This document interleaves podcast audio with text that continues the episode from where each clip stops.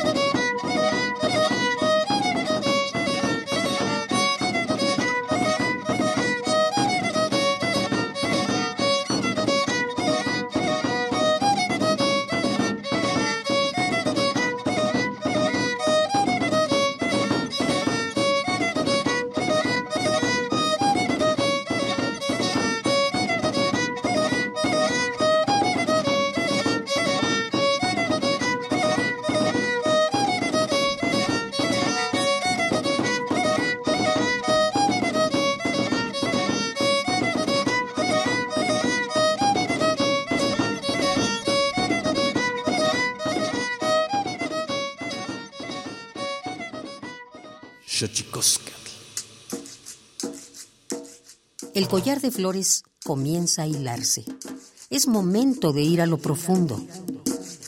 Radio UNAM presenta Xochicóscatl, collar de flores, con Mardonio Carballo. Hacemos revista del México profundo.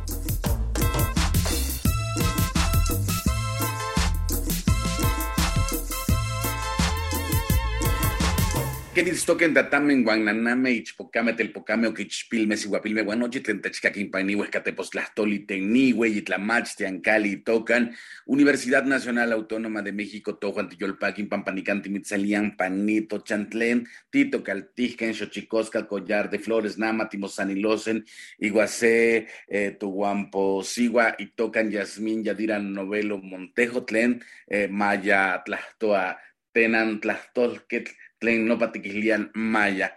Hola, ¿qué tal, señoras y señores, niños, niñas, jóvenes, jóvenes y todos y todas aquellas, aquellos que nos escuchan a través de este invento, este invento maravilloso que es la radio, la radio de la Universidad Nacional Autónoma de México. Nosotros muy felices de recibirles aquí por el 96.1 eh, de FM de la Ciudad de México y también por nuestra página de internet en esta casa a la que hemos llamado Collar eh, de Flores por Radio UNAM. Muchas gracias a la máxima casa de estudios de nuestro país por acogernos en estas discusiones y estos discurrimientos sobre la lengua, sobre las culturas indígenas, sobre la cultura popular y hoy muy felices de recibir a una compañera, Yasmín Yadira Novelo, yo diría que todóloga en esto de hacer que las lenguas indígenas se escuchen y que encuentren su lugar, su cauce desde el corazón para proyectarse al mundo.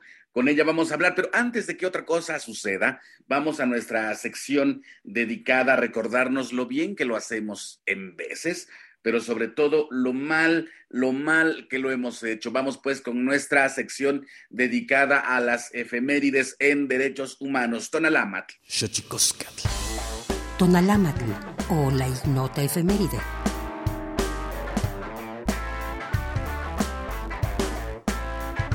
27 de junio de 2000, la Corte Suprema de Justicia de Honduras declara inconstitucionales los decretos de amnistía que beneficiaron a militares acusados de cometer abusos en la década de 1980.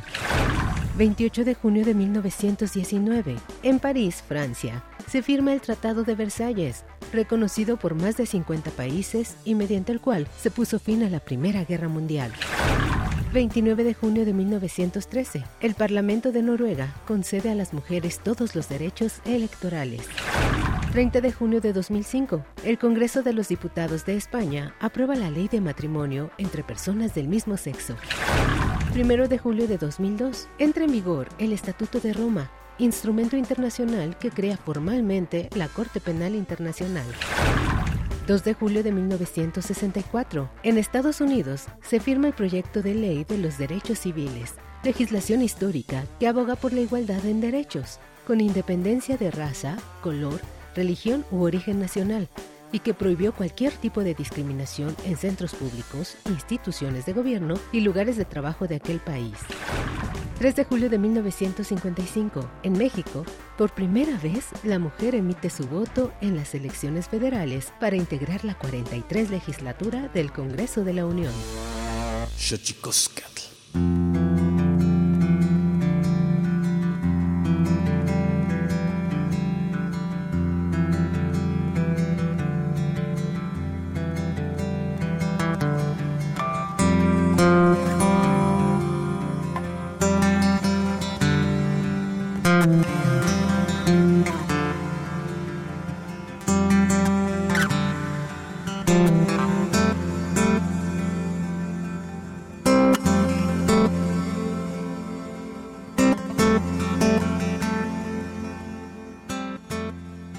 Ya le decía, Yasmín Yadira Novelo es nuestra invitada en, en esta casa eh, llamada Xochicoscat. Usted, por supuesto, estimado, estimada Radio Escucha, por supuesto que es nuestro, nuestra invitada de honor aquí para discurrir sobre temas con respecto de las lenguas indígenas, las culturas campesinas, las culturas populares, Yasmín Yadira Novelo, nuestra invitada, es sociolingüista y comunicóloga y cantautora maya, originaria de Peto, Yucatán, donde empieza siendo locutora voluntaria de la radio indigenista X, XEPET a los ocho años de edad. Asimismo, tuvo sus primeras participaciones musicales en festivales escolares y comunitarios, estudió comunicación social en la Facultad de Ciencias Antropológicas de la Universidad Autónoma de Yucatán, Posterior a dicha formación, fue directora de Radio Yolik, primera estación de concesión comercial en transmitir una barra programática totalmente en maya en la capital yucateca.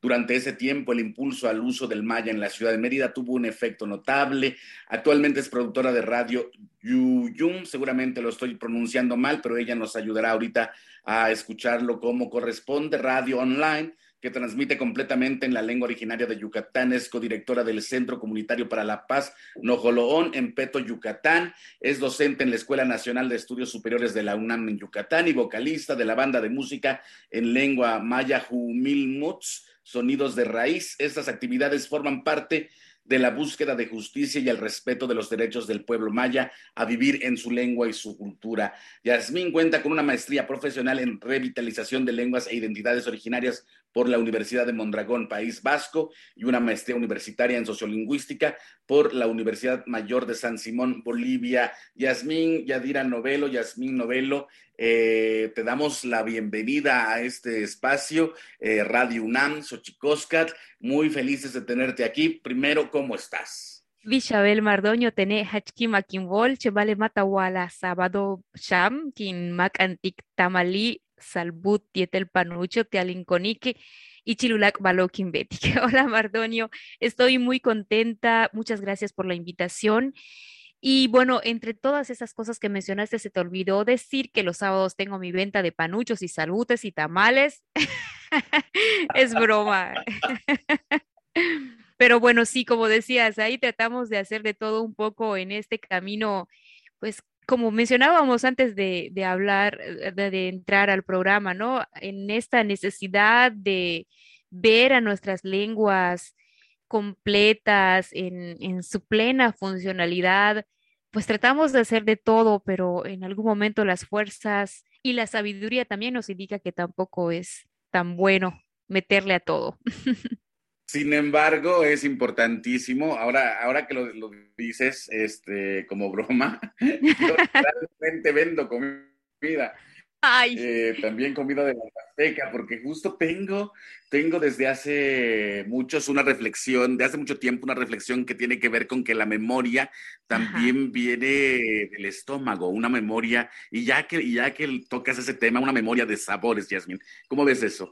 Yo creo que tienes razón, es que creo que la recuperación de nuestras lenguas o el fortalecimiento de ellas pasa, pues es que es que es completo, ¿no? Es que no podemos solamente hablar de palabras al viento, sino que cuál es la relación de esas palabras con nuestro cuerpo y nuestro cuerpo cómo vive pues con la comida y la comida está relacionada con el territorio y el territorio está relacionado con con nuestra perspectiva de vida. Entonces sí, es, es, es, curioso como tú lo mencionas, pero sí, el cuerpo y la comida como puente de nuestras lenguas, sí. Fíjate, el otro día casi, casi en una expresión poética, yo decía eh, que, el gusto es una extensión de la lengua.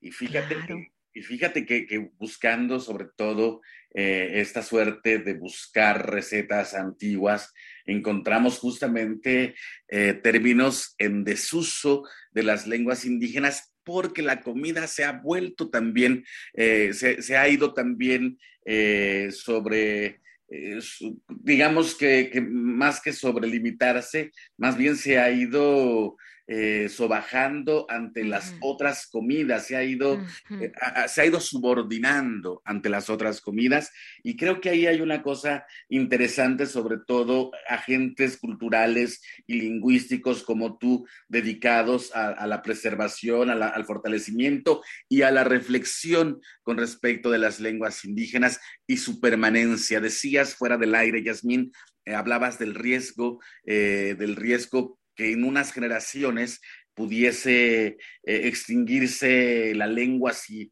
decías algo que me parece muy hermoso, que así como si no pega por la panza, tampoco pega en el corazón, si no pega en el corazón, tampoco puede, puede potenciarse, Yasmín.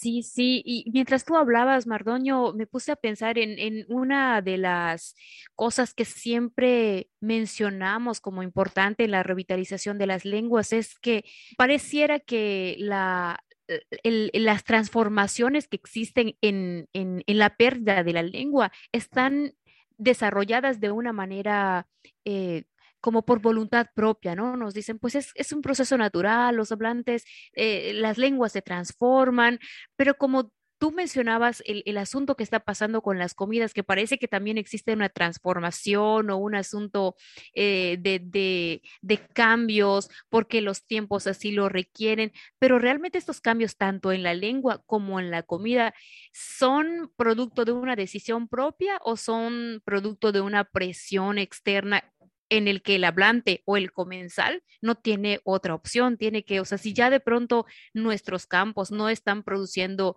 maíz o nuestros campos eh, están siendo eh, saqueados, por lo tanto no podemos cultivar nuestros propios alimentos, pues claro que la comida va a ir cambiando, pero no es porque nosotros decidamos esto, ¿no? Entonces, creo que Em, como decíamos al principio, ¿no? Eh, recuperar a las lenguas pasa por recuperar nuestras comidas, pasa por recuperar nuestra, el, el, el, valor de la tierra, no solamente como un objeto que se vende, sino también como un asunto importante en nuestras vidas para, para, para nuestro alimento, para nuestra economía y, por supuesto, para, para el fortalecimiento de nuestra lengua. Y sin, y sin duda, eh, estos esfuerzos, como ya decías, Ah, para la gente que nos está escuchando aquí en Radio UNAM, habría que decirles que, al principio, eh, cuando acordábamos básicamente los derroteros de esta entrevista, eh, que generalmente eh, ocurre solo al principio, nos ponemos un poco de acuerdo para ver de qué vamos a hablar. Hablábamos justo, justo del gran peligro en el que están eh, las lenguas indígenas. Y Yasmín lo decía muy bien, querido Radio Escucha, con respecto de hacer, hacer que esas reflexiones pasen por un proceso eh, empático. Eh, Yasmín lo decía, que pasaran, que, que, tuviesen un impacto emocional para que esto pudiese, pudiese tener un impacto en la vida cotidiana. Y de pronto esos impactos emocionales, Yasmín, no sé qué piensas tú, al pasar por el racismo y por la discriminación por ser, por ser una lengua eh, sujuzgada en algún momento eh, y, y vilipendiada básicamente también, incluso potenciada por los medios de comunicación, eh, esta situación de la que mucha gente dice, ay, es que ya no quieren hablar su lengua, pero hay hay, hay, hay, un entramado social ahí bastante difícil que pasa por el racismo y la discriminación. Entonces, lejos de sentirte orgulloso, empieza a ocupar tu corazón, en tu corazón pues un sentimiento de, de, dejarlo y de olvidarlo, ¿no? Yasmín, ¿qué piensas al respecto?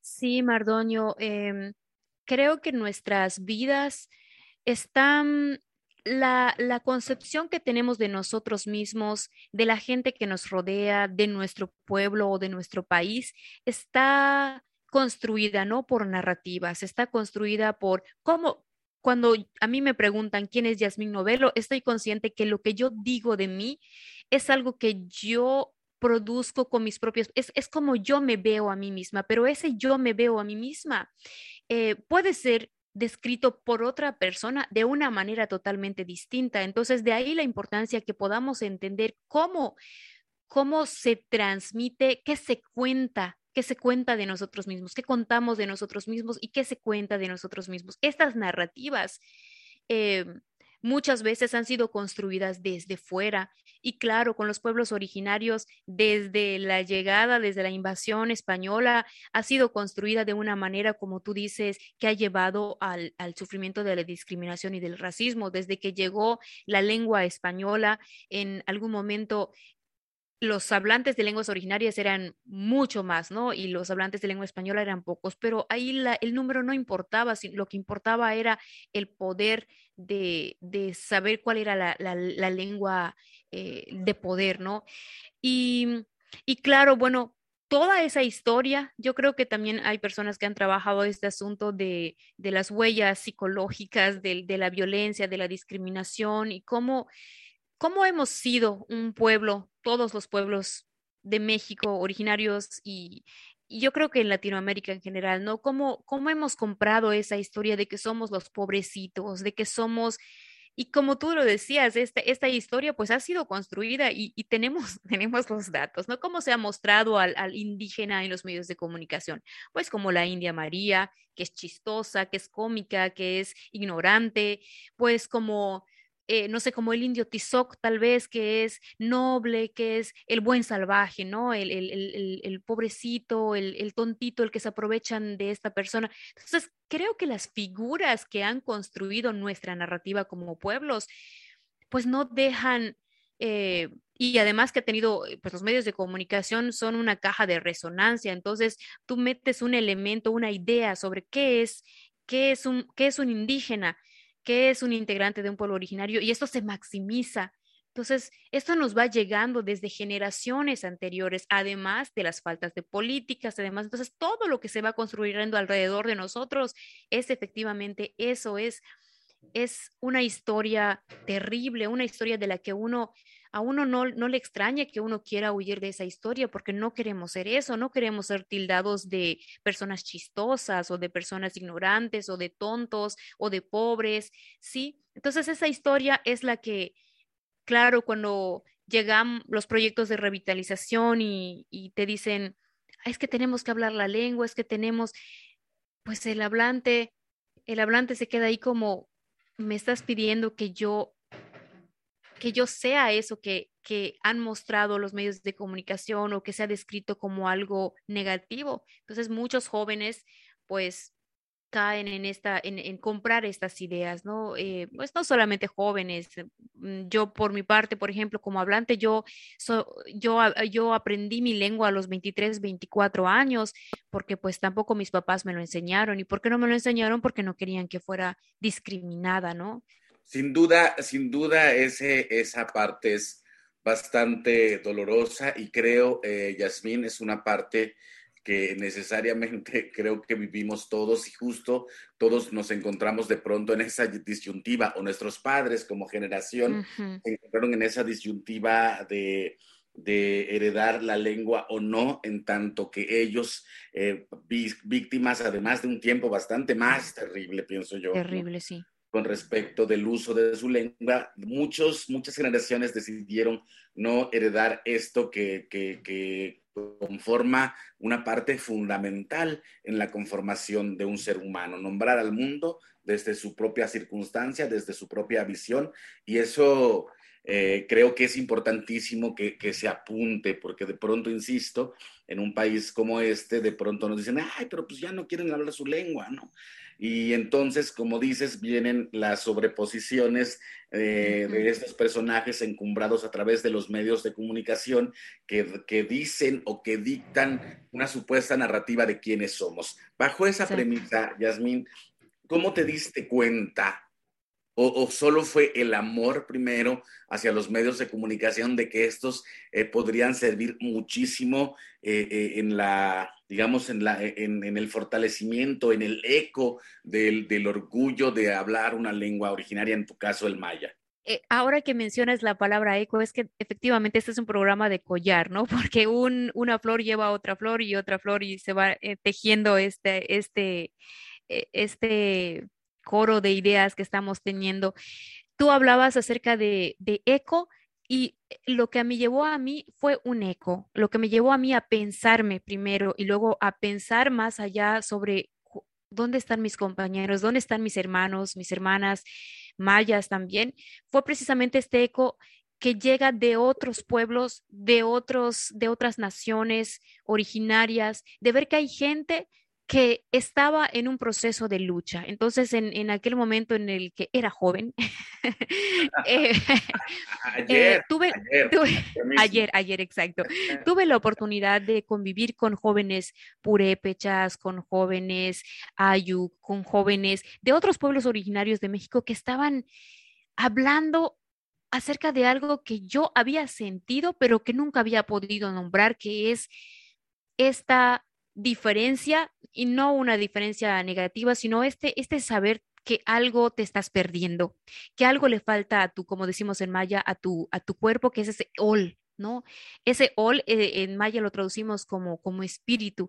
Y mientras los pueblos originarios, las personas que estamos ligados a un monte, a una familia, a un linaje, a una raíz, no logremos reconocer, aceptar e interiorizar esa, ese, esa, ese ol que nos falta, pues estaremos incompletos. Entonces, mi, mi, mi, experiencia personal fue, yo, yo era una chica de peto, eh, una niña que creció en un ambiente maya, en una comunidad maya, pero que nunca pensé en mí como maya, ¿no? Nunca pensé en mí como parte de un pueblo. Fue hasta ver otras, este eco de luchas que dije, esto era lo que yo no había pensado, que es nosotros somos un pueblo al que se le ha ido arrebatado, se le ha arrebatado la historia y por lo tanto, pues como se nos ha arrebatado, pues tú no sabes, en los medios, en, los libros de texto nos hablan de la nación mexicana, de los héroes patrios, de todo, pero nunca nos hablan acerca de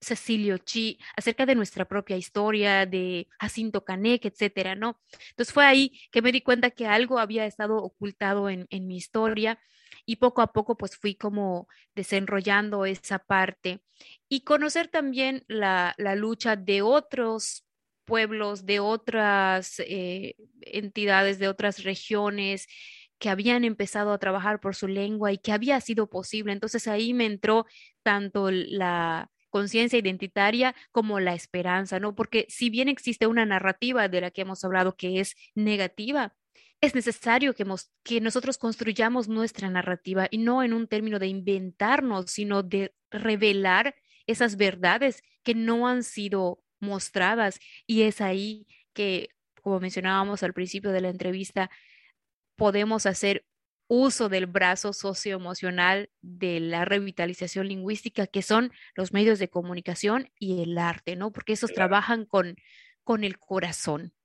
Pues yo creo que eso es, es, importantísimo. Yo creo, como bien decías, en una suerte de analogía, este programa se llama Xochicosca, el collar de flores, porque al final de cuentas vamos hablando de múltiples situaciones, pero también nos faltan esas flores de ese collar de flores, lo que yo llamo a veces no inventar, sino cantar nuestras victorias. Y ante eso, vamos a nuestra sección destinada a develar los secretos de los idiomas, porque los idiomas tienen sus secretos. Tlachtolcuepa.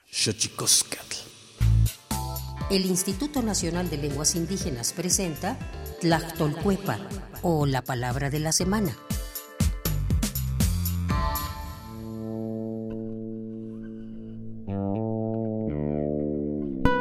Ni anko es una expresión mazateca que se utiliza comúnmente para referirse a una de las prácticas de gran importancia que rodea a las comunidades, pensar. En los pueblos indígenas se reflexiona sobre las cosas que conviven en torno a las comunidades, las ideas y representaciones de la realidad que hay en su mente, sus problemáticas y forma de organización, relacionándolas unas con otras. El término es un verbo que proviene de la variante lingüística mazateca del noreste, que a su vez pertenece a la familia lingüística otomangue.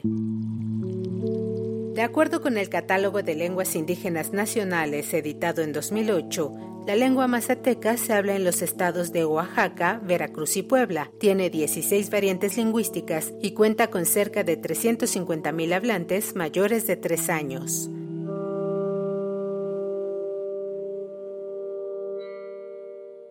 Xochicoscatl.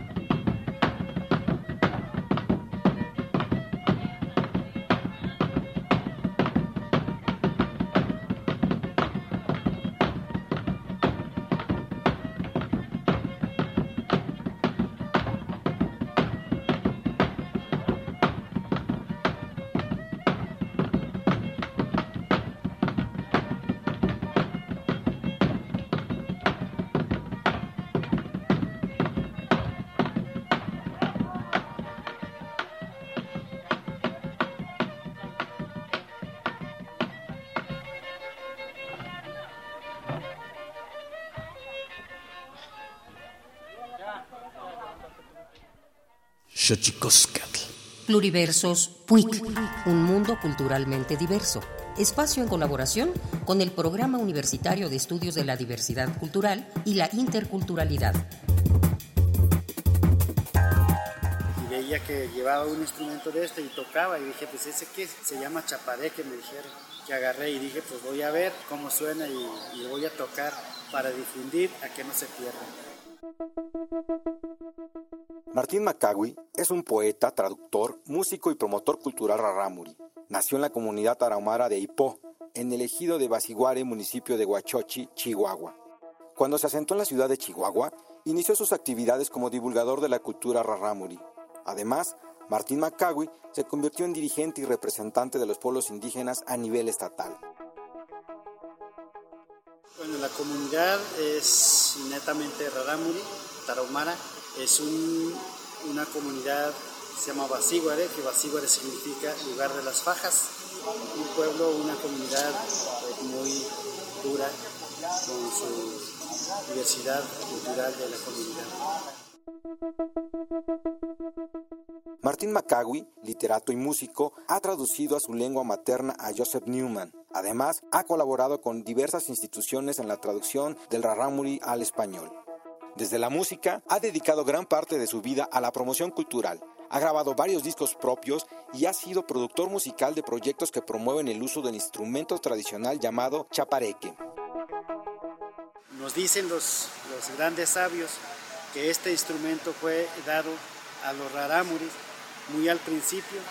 Los rarámuris no tenían instrumento y vieron a un hermano a las afueras de las cuevas y entonces llegó un ave que les dijo, ¿por qué estás triste? ¿Por qué no tocas algún instrumento? Entonces fue cuando el ave eh, llamado el cuervo fue quien le dijo, pues yo te consigo un instrumento para que toques y no, que, no estés triste. Y, a través de este instrumento, con la música que vas a hacer, vas a agradecer por la vida que tú tienes o la vida que, que mismo Dios te está dando en este mundo.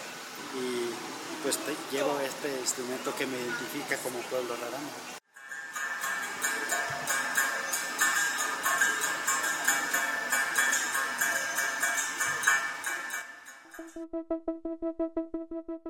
El maestro Martín Macagui es un prodigioso músico tradicional del mundo indígena y nos confirma que la lengua es la mejor herramienta para preservar una cultura. Para conocer más acerca del trabajo del maestro Martín Macagui, visita nuestras redes sociales en Facebook, Twitter e Instagram.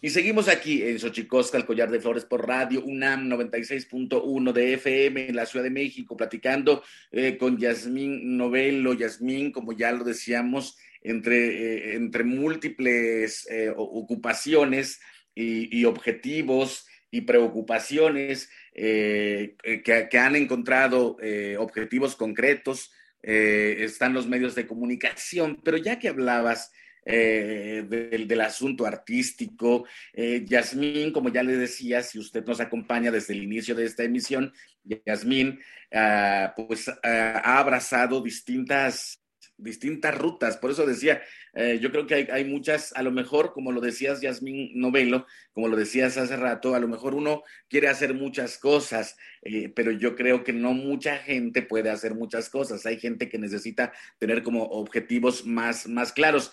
Pero los tuyos son diversos. Haces música, haces radio, haces televisión, eh, haces activismo en pro de la lengua. ¿Qué de todo esto, Yasmín? O qué te motiva a hacer todo esto eh, que, eh, que, lleva un objetivo común, ¿no?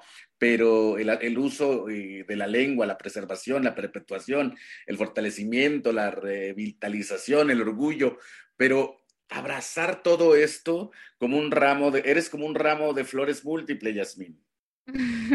Gracias, Mardoño.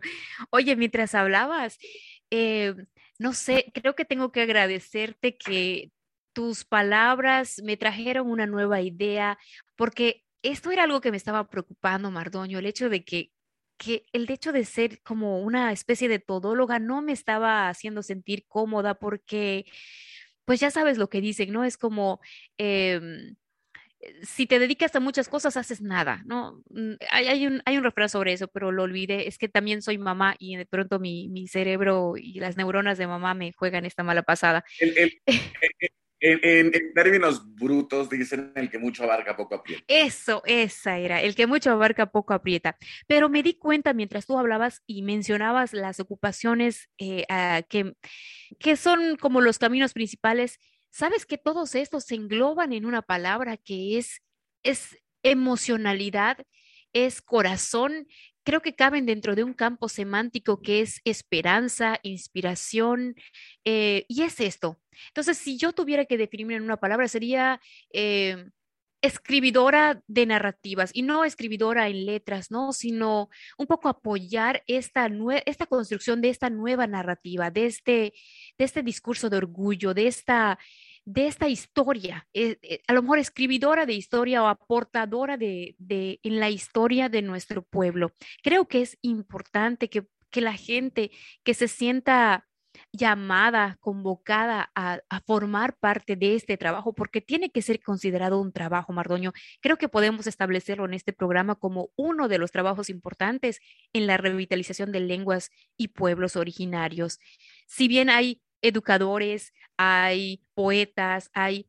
Creo que todos estos caben dentro de un mismo, o bueno, los poetas, los músicos, eh, los que hacen arte, los que llegan al corazón, los medios de comunicación también están ahí porque una cosa es dar noticias en maya, pero el efecto o la función principal de dar noticias en maya no es dar a conocer qué piensa el PRI y el PAN de, la, de Morena o de tal o de X partido, sino el hecho de saber que tu lengua es completa, que, que en tu lengua te puedes informar, que en tu lengua puedes dar a conocer también lo que te está pasando. Eso, todo eso es igual a lo que hacen los artistas y poetas, em, los cantantes. ¿Qué es? Es llegar al corazón nuestro, el ver a nuestra lengua y emocionarnos con esa, con esa realidad que es nuestra lengua vale.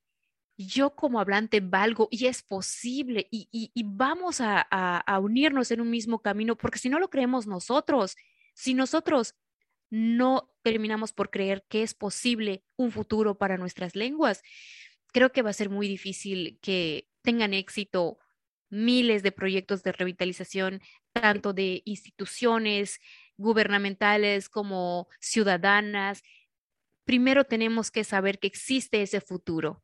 Y mm. creo que, como mencionabas, los medios de comunicación y el arte van ahí, ¿no? son como la primera línea de batalla. Alguna vez escuché por ahí que se decía, si un pueblo no quiere ser pueblo, no va a ser pueblo. Mm, claro. Fíjate, Yasmin, ahora que lo decías, y, un pueblo que no canta, un pueblo sin poesía también eh, está destinado a no ser pueblo. Y, ahora que escuchaba eh, un poco, yo, yo me defino como palabrero, porque todo lo que hago tiene que ver con la palabra. Eh, incluso cuando me callo tiene que ver con la palabra, ¿no? El silencio también se intercala, el silencio también es importante. Y, pienso que, que eso, pero yo creo, Yasmín, eh, hay una cosa que para mí siempre ha sido fundamental para entender eh, el asunto de los pueblos indígenas y cómo aglutina cosas en lugar de separarlas, ¿no? O sea, el que, el que baila, reza, el que reza, eh, hace milpa, el que hace milpa ofrenda, el que ofrenda comparte, el que comparte ya tuvo su comida haciendo los honores a la tierra. Y en fin, me parece que los pueblos indígenas en su mayoría eh, conjugan, no hay esta especialización, ¿no? Sino la especialización yo consideraría como muchas eh, de las acepciones que de pronto eh, al castellano cuando se traducen los nombres de los pueblos indígenas, ¿no? Como verdaderos seres humanos, creo. Y para mí es eso, ¿eh? Para mí, para mí es eso. Qué bueno que, te, que tenga, tengas entre tus objetivos pues esta forma eh, de, disgregarte, esta forma de multiplicarte y que lo y que, y, que estés rindiendo frutos, Yasmín, porque justo eh, en una de aquí en, la biografía que me dan de ti y que yo mismo te he seguido en redes sociales, eh, veo en efecto y sé el efecto que ocurre en el espectador cuando ve su lengua en la tele o en la radio. Dice justo aquí que en, eh, ah, fuiste, eh, dice, posterior a dicha formación, directora de Radio Yolic, primera estación de concesión comercial en transmitir una barra programática totalmente en maya en la capital yucateca. Durante ese tiempo, el impulso al uso del maya en la ciudad de Mérida tuvo un efecto notable. Cuéntame de eso, porque de pronto eh, en estas narrativas y muchas narrativas de derrota, ¿no? Faltan las narrativas victoriosas y yo creo que esta es una de ellas. Platícanos de esto, Yasmín. Ay, es una historia muy bonita porque tú sabes que parece que se piensa que en las ciudades no existen, no estamos, parece que el, indígena tiene que estar en su milpa y haciendo sus artesanías y es todo, pero no, em, los, los integrantes de pueblos originarios estamos en todas partes y en todas las, en todos los países, en muchos países. Y en Mérida sucedía que pues toda la oferta radiofónica, toda la oferta de medios comerciales era en español. Em, hasta que una empresa eh, pues privada de medios de comunicación se da cuenta que existe gente maya hablante. Y en ese momento yo estaba saliendo de la, de la, universidad, mis prácticas profesionales las desarrollé en esta empresa y me encargaron un análisis de consumo radiofónico del pueblo maya. Y fue así que de prácticas profesionales pasé a, a formar parte del equipo de, de, de, radio de esta empresa. Y eh, fue muy bonito porque todo el equipo fue totalmente de mayablantes, eh, que hicimos una radio distinta, aunque estábamos en una estructura empresarial. Parecía que nuestra cabina, que estaba al lado de otras cabinas de, de, otras radios del mismo consorcio radiofónico, en nuestra cabina era un ir y venir de personas y nuestra, y nuestra radio también iba a las 47 comisarías que existen en Mérida, eh, pues para hablar con la gente, para entrevistar a la gente. Sabes, una de las cosas que, que me parece que es, es esta parte de esta historia de triunfo, es que nuestra radio era pequeña, con muy poco presupuesto y estábamos en AM y nadie escucha radio AM, ¿no? Porque ahora ya de hecho ni existen, ¿no? Todas las concesiones de AM pasaron a, FM. En ese tiempo todavía existían AM, FM y nuestra radio estaba en AM, mientras que todas las poderosas estaban en FM. Y a pesar de eso, nuestro rating estaba muy por encima de lo que se esperaba de una radio de AM, porque la gente sabía que esa era la radio que le llamaba, esa era la radio que, le nombraba, ¿no? Y que le permitía también decir su palabra. Em, como, digamos, como dato observable o cuantificable sobre lo que presumo de Radio Yolik es que nuestros eventos de aniversario eran un lleno total, eran una celebración de gente que venía de las 47 comisarías a bailar, a cantar.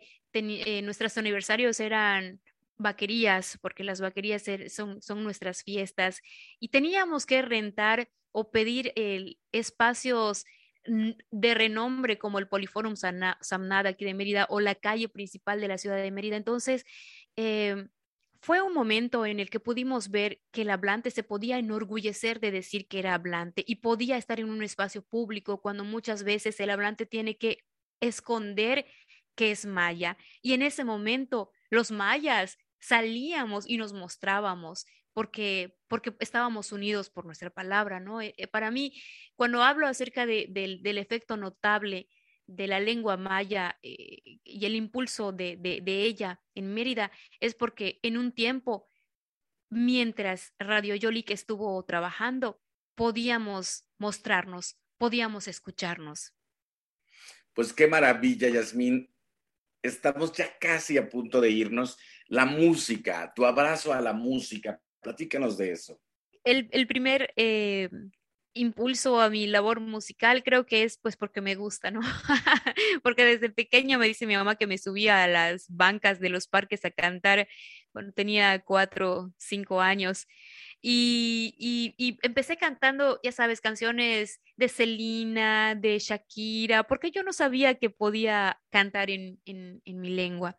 Y fue hasta que ya fui grande que dije, wow, esto, esto es importante. A mí me gusta cantar y, quiero también que, podamos ver a nuestra lengua, disfrutar nuestra lengua, que se pueda hablar de nuestra lengua, eh, que podamos cantarla, bailarla. Y entonces fue ahí que me uní a ciertos músicos a quienes yo conocía, se unieron también a mi proyecto y desde ahí hemos estado teniendo presentaciones tanto en el interior de, del estado de Yucatán como también en otros países eh, y, y, en Ciudad de México también hemos estado por ahí.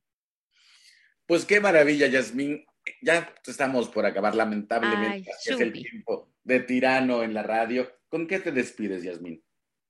Pues me despido con la invitación a que podamos tejer esta nueva narrativa desde nuestras trincheras. Como tú decías, eh, el que cocina, el que come, el que todos tenemos algo que decir en este collar que muestra lo bonito de, nos, de nosotros. Y olvidemos esta, esta corona que fue de espinas y que, y que fue puesta a nuestro pueblo, ¿no? Pongámonos un collar y aportemos todos a este collar. Pues qué, eh, pues qué maravilla, este Yasmín Novelo con nosotros aquí en Xochicosca, el Collar de Flores. Un mensajito en maya. Achidios botiktesh, tumentanach en Chiquinquesh, Uchiculil, Mardoño Carballo, Yetel, Unucuesajil, Collar de Flores, que chica a Cuchul Tactapuxicalesh, Tene Kima Kimwol, Beicha Yetel Shang, Imogel, Yan Atzai, Yetel Yanabeti, Kitulakalbal, Yantakab, Tialka,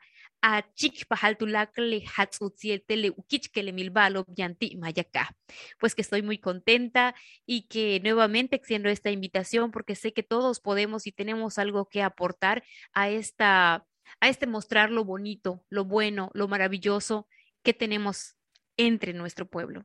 Pues nos quedamos con eso, Yasmín Novelo, eh, sociolingüista, comunicóloga, cantautora, eh, activista en pro de la lengua maya, agradecidos de que hayas estado con nosotros aquí en Xochicosca, el Collar de Flores. Un abrazo, Yasmín. Cananta Baez. Y nosotros vamos a nuestra sección dedicada también a esta maravillosa forma de ser humano, bailando. Vamos con el santísimo mitote, Tlaxcamati miak, así nos despedimos. Tlaxcamati miak, timomelaguan panchi, cuello tonati, xilcaguamá, cuepónimo tlachtol. Santísimo mitote. Baile y ofrenda. Una colaboración con el Instituto Nacional de Antropología e Historia.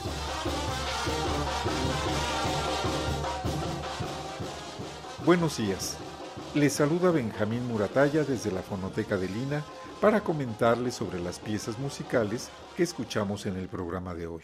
Comenzamos el programa con Sones de Danza de Apaches, originario de Rancho La Huerta, delegación El Josefino de Allende, municipio de Jesús María, Jalisco. En la interpretación, escuchamos a Victoriano González, director de la danza y violinista, y Anastasio González en el tambor. Una grabación de Irene Vázquez Valle, realizada en 1974. Se encuentra en el disco El Son del Sur de Jalisco.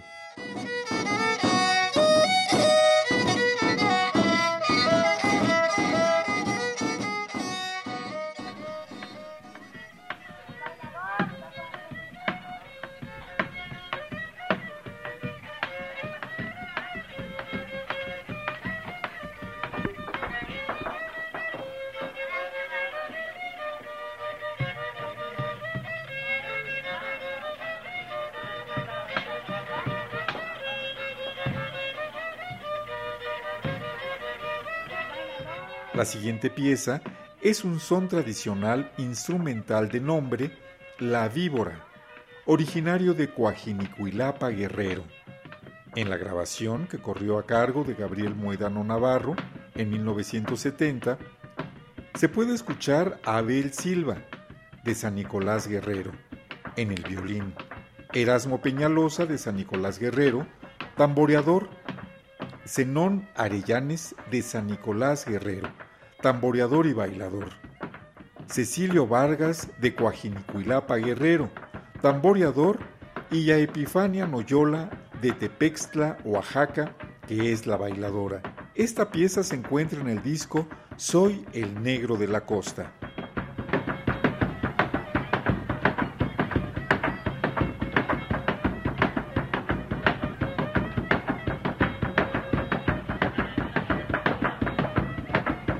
Cerraremos la emisión de hoy con la pieza No sé por qué.